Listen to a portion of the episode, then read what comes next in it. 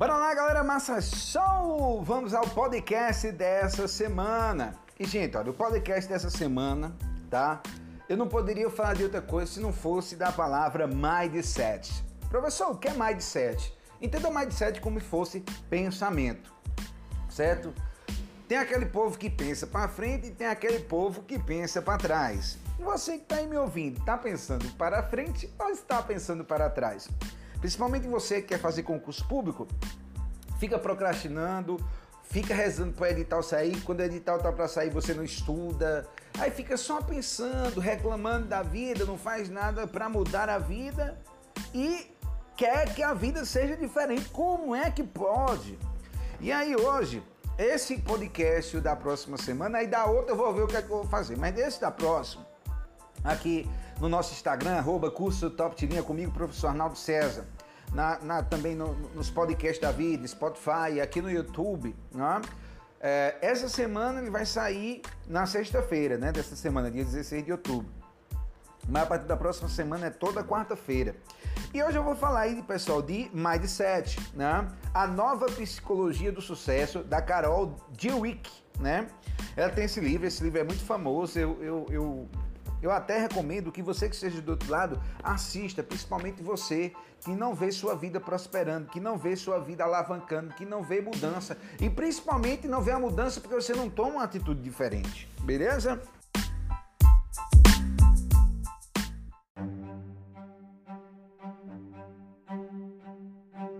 Olha, Falando sobre os mindsets, ela, ela traz aqui no livro, né, eu vou usar o livro dela como referência, ela diz o seguinte, olha, olha que coisa massa. Quando eu era uma jovem pesquisadora, em início de carreira, aconteceu algo que mudou minha vida.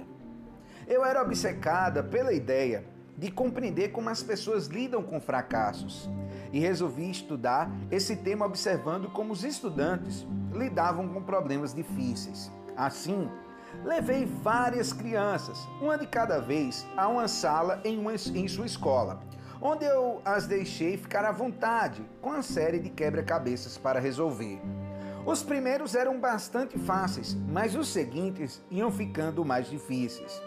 Enquanto as crianças resmungavam, suavam e se esforçavam, eu observava suas estratégias e investigava o que pensavam e sentiam. Esperava encontrar diferenças no modo como enfrentavam as dificuldades, mas percebi uma coisa que jamais havia imaginado. Diante dos quebra-cabeças difíceis, um menino de 10 anos puxou a cadeira para mais perto, esfregou as mãos, estalou os lábios e exclamou: Adoro um desafio. Outro, lutando com os quebra-cabeças, ergueu os olhos com expressão satisfeita e disse, com ar de autoridade: Sabe, eu já esperava aprender alguma coisa com isso. O que há de errado com eles? Pensei. Sempre havia achado que uma pessoa ou sabia é, lidar com fracasso ou não sabia. Nunca imaginara que alguém pudesse gostar de fracasso.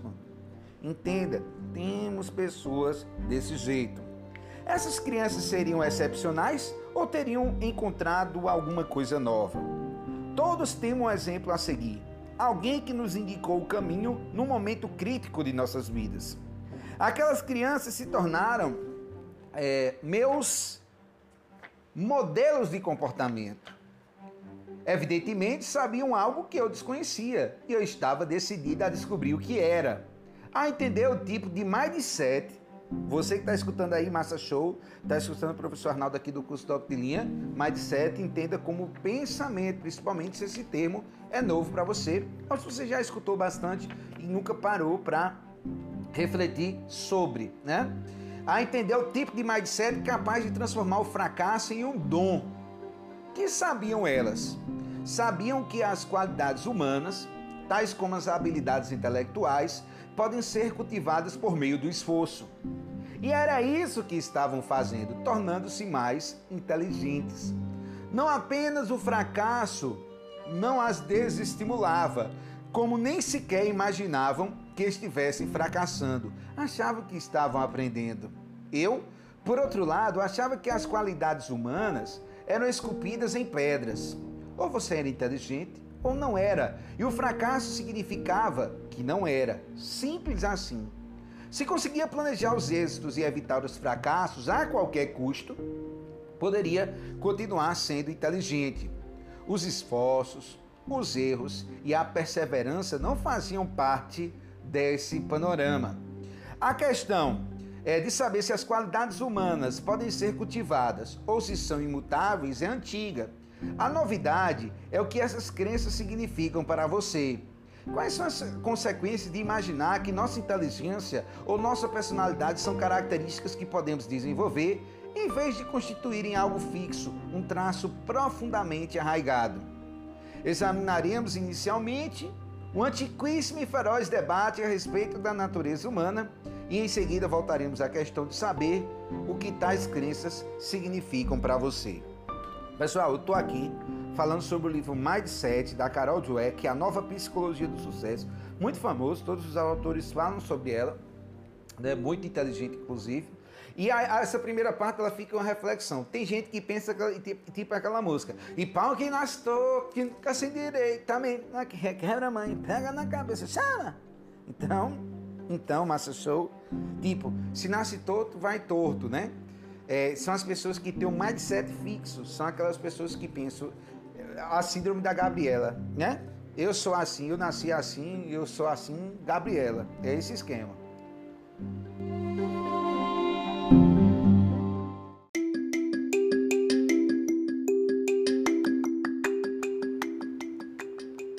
E aí o que é que acontece? Ela traz justamente essa, essa questão dessa perspectiva que as pessoas que pensam que são de um jeito e nunca vão mudar, provavelmente elas terão dificuldade de vencer e crescer na vida.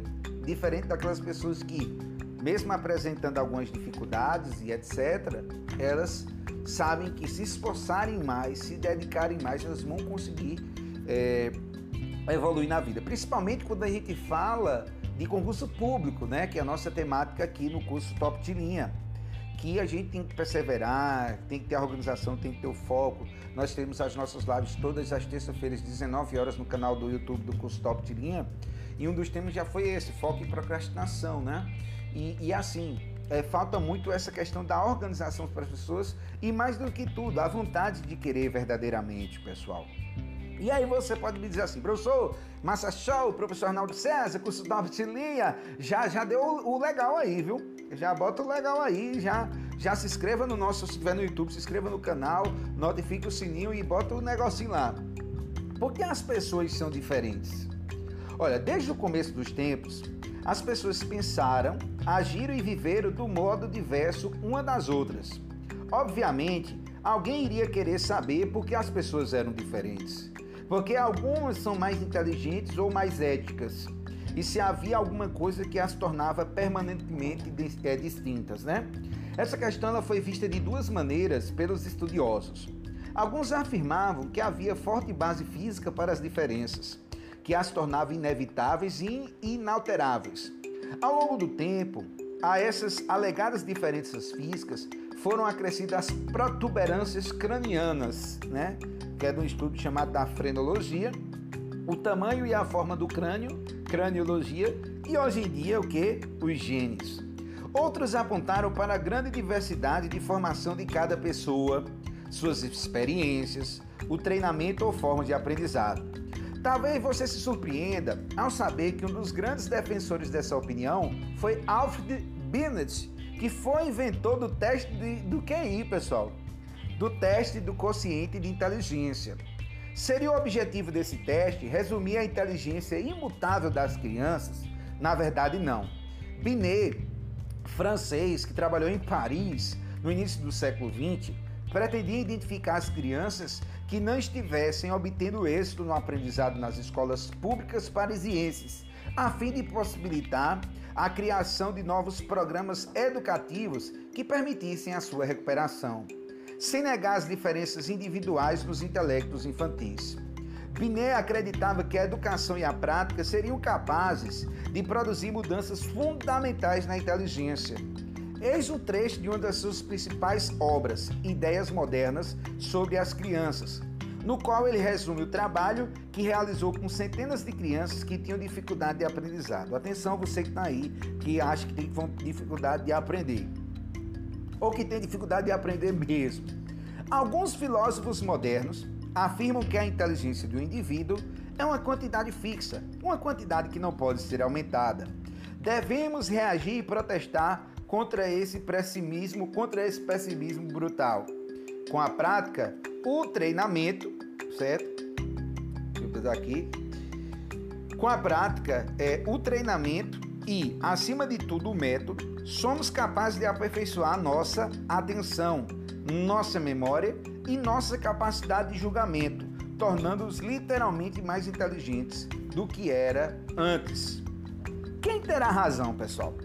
Hoje em dia, a maioria dos especialistas concorda que não há uma única resposta. Não se trata de natureza ou estímulo, genes ou meio ambiente. A partir da concepção, há um intercâmbio constante entre uma coisa e outra. Com efeito, como diz Gilbert Grafe, é, eminente neurocientista, não apenas os genes e o meio ambiente cooperam entre si à medida que nos desenvolvemos. Como os genes necessitam da contribuição do meio ambiente a fim de funcionar de maneira adequada. Ao mesmo tempo, os cientistas estão percebendo que as pessoas têm maior capacidade do que se havia imaginado para aprender e desenvolver o cérebro durante toda a vida. É claro que cada um possui uma dotação genética específica.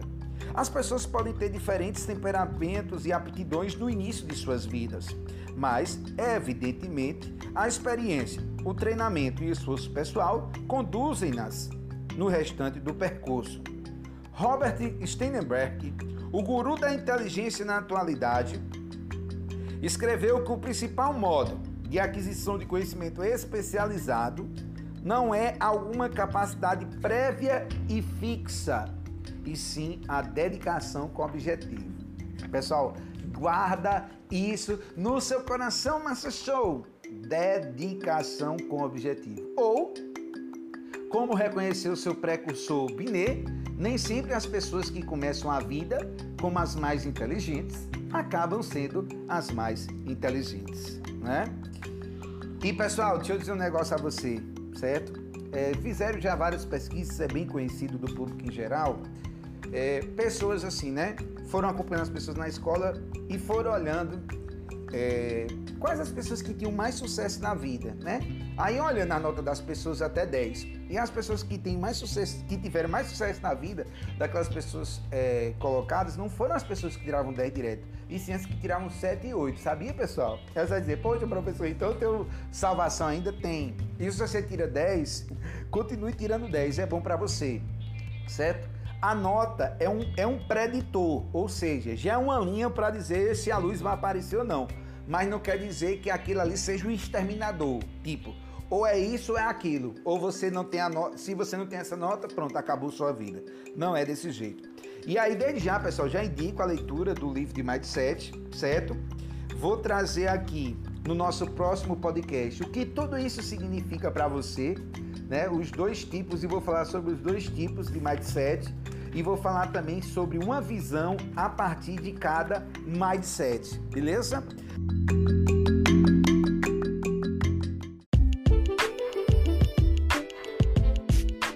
Pessoal, obrigado por vocês terem ficado aqui até aqui. Professor Arnaldo Massações chama. Você está ouvindo aqui o podcast do curso Top de Linha Preparatório para Concursos e Vestibulares, presencial em Petrolina, Pernambuco, Juazeiro, Bahia e online para todo o Brasil. No Insta, siga a gente no Insta, arroba curso Top Linha, no YouTube, inscreva-se no nosso canal, vai no sininho, já dá o gostei, lasca o gostei no Spotify, vai jogando duro. Próxima semana teremos mais aqui para você. Começamos o projeto do podcast sendo toda terça-feira, agora vai toda terça e agora vai ser toda quarta-feira. Beleza, galera? Massa show e chama. Até a próxima semana.